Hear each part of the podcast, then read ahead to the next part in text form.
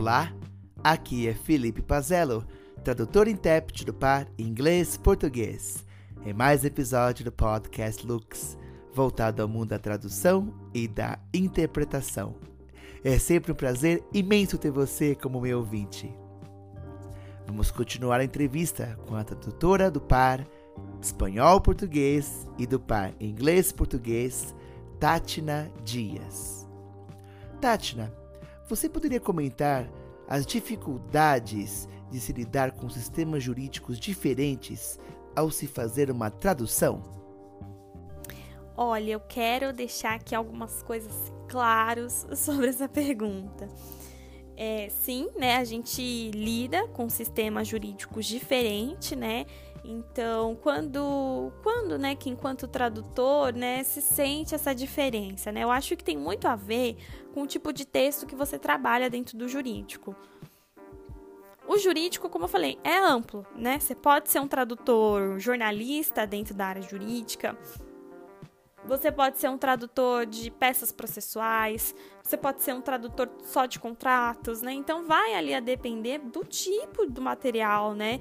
Às vezes pode isso pode interferir mais, né? Ficar um pouco mais claro ou não, né? Então, especialmente eu, Tátina, né? Como eu falei, eu trabalho com marketing jurídico, né? Eu já trabalhei muito com documentos processuais, né? Em que eu acho que sim, essa diferença de sistema é mais visível, né?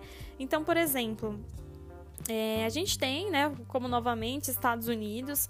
Nós temos, os Estados Unidos tem 50, né, 50 estados.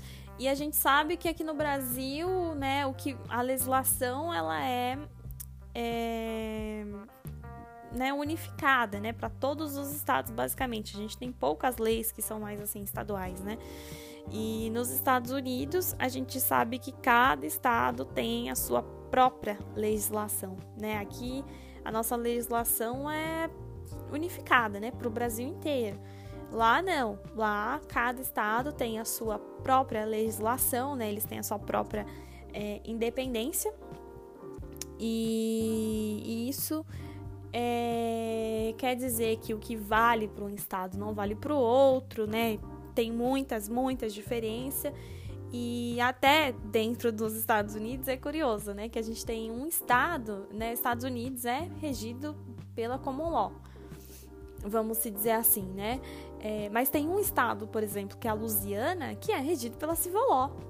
Né? Então a gente tem ali é, um, né, um estado ali dos 50 estados que é civil law e não common law, né, de, do quanto os estados são ali independentes, né.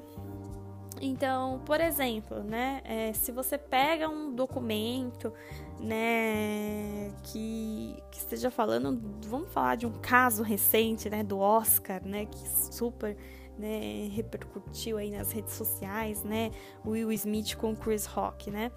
É, eu vou dar um exemplo, né. É, o Chris Rock, ele mora, né, em Nova Jersey. O Will Smith, ele mora em Los Angeles, né, na Califórnia. Mas vamos supor que ele morasse em Nova York. Né? E onde que aconteceu o Oscar, né, a cerimônia? Aconteceu, né, lá em, em Los Angeles, né? Uh, então, assim, é, o Oscar ele determinou as leis, né? A gente vai julgar aqui isso conforme as leis da Califórnia, né? Independente, né? Se o Chris Rock mora em Nova Jersey, não, a gente julga conforme as leis daqui, né? Então ele vai ser, existe ali, né? Um acordo, não, essa jurisdição que vai predominar. Né? Por isso que a gente tem lá no, no final dos contratos, geralmente, é, as partes elegem o foro, né, do estado de Nova York, do estado de Califórnia, nananã, para, né, dirimir ali uh, os, os litígios, enfim, né? Então, assim, se tiver algum litígio, o estado que vai jurisdiccionalmente responder vai ser o X, né? Independente, né, entre empresas, ah, a empresa é, então, né, entre países também isso acontece, né? Então, assim, ah, uma empresa brasileira e uma empresa chinesa, né? Não, mas o foro vai ser o X, né? Se tiver que ali tiver um conflito, a gente vai decidir no foro X. Então, por isso que isso fica bem claro ali nos, nos finais né, dos contratos. né? É, principalmente os americanos, né? Porque uh, eles sabem, né? Cada estado ali tem a sua própria legislação.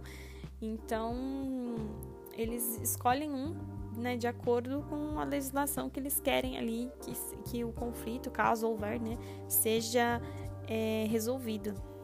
Então, o que acontece, né? Tem leis é, lá nos Estados Unidos que não existem no Brasil e vice-versa, né, gente? Assim, é, e eu preciso, né, quando eu estou traduzindo, que o advogado entenda, né? Então, né, como eu falei, né, lá do caso do, do latrocínio, né?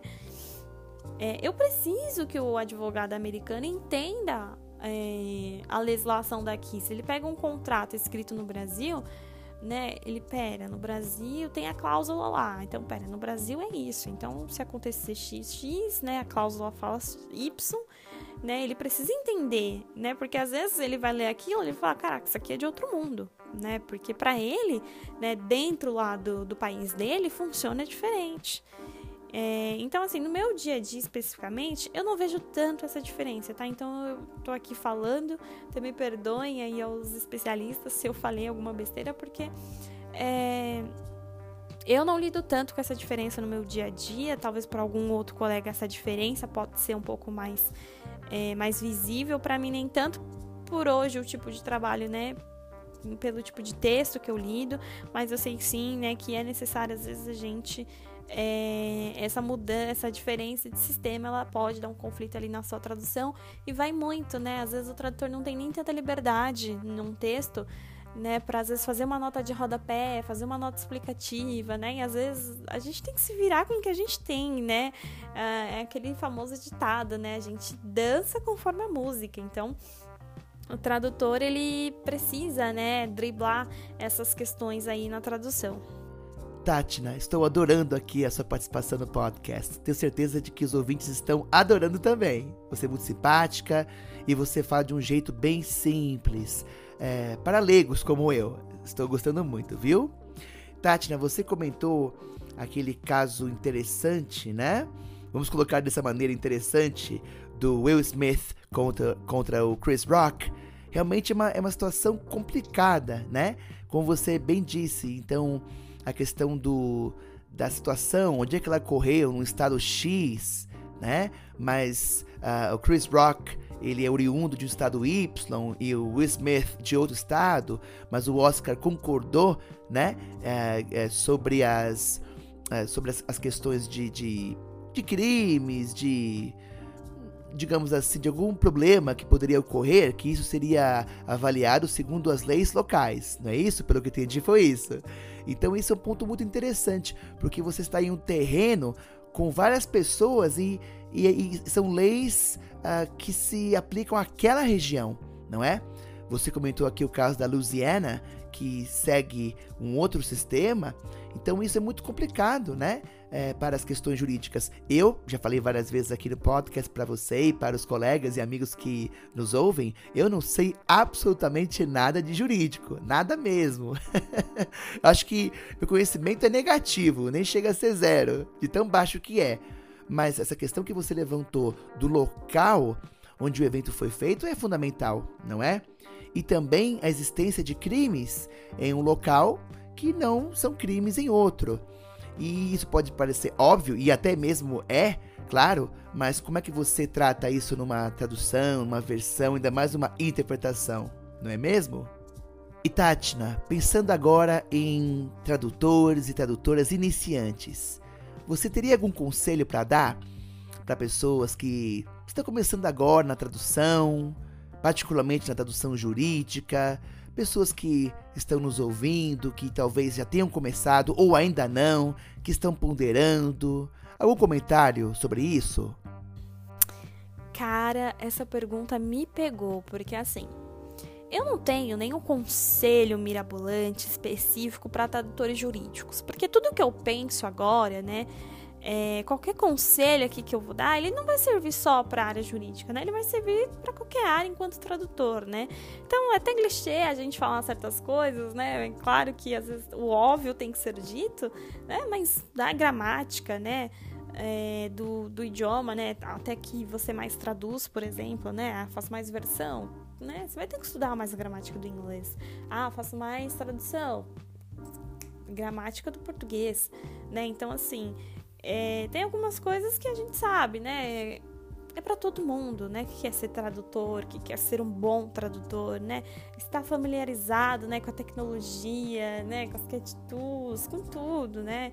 Então, assim, é, eu não pensei agora né, em nenhum conselho assim específico para tradução, para tradutores jurídicos, né? Mas assim, se eu pudesse dar um conselho, né, que eu não fiz assim desde o início, e hoje eu faço, mas assim, não faço todo dia, confesso, né? Mas é algo muito importante, é você se inserir no mundo jurídico, né? Porque, principalmente assim, para quem não é advogado, né? Porque muitos advogados se tornam tradutores e, consequentemente, eles né, acabam fazendo essa transição de carreira, óbvio que eles têm mais facilidade, né?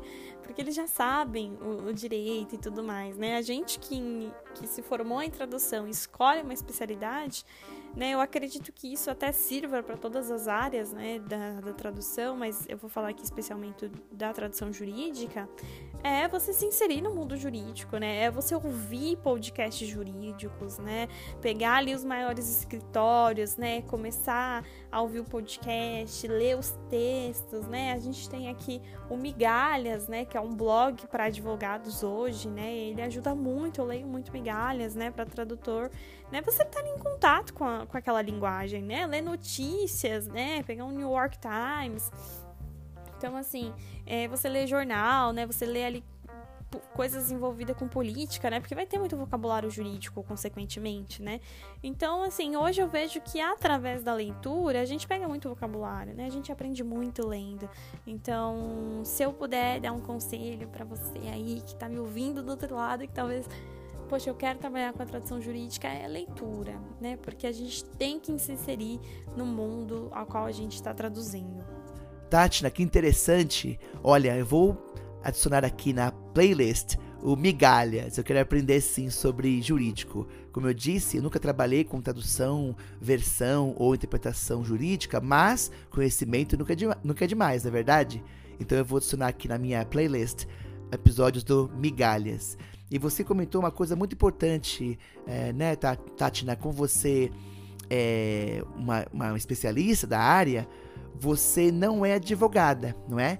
Então você colocou essa questão de você saiu da área de. Você, melhor dizendo, você se formou tradutora e se veredou pela área jurídica, mas você não é uma advogada, não é?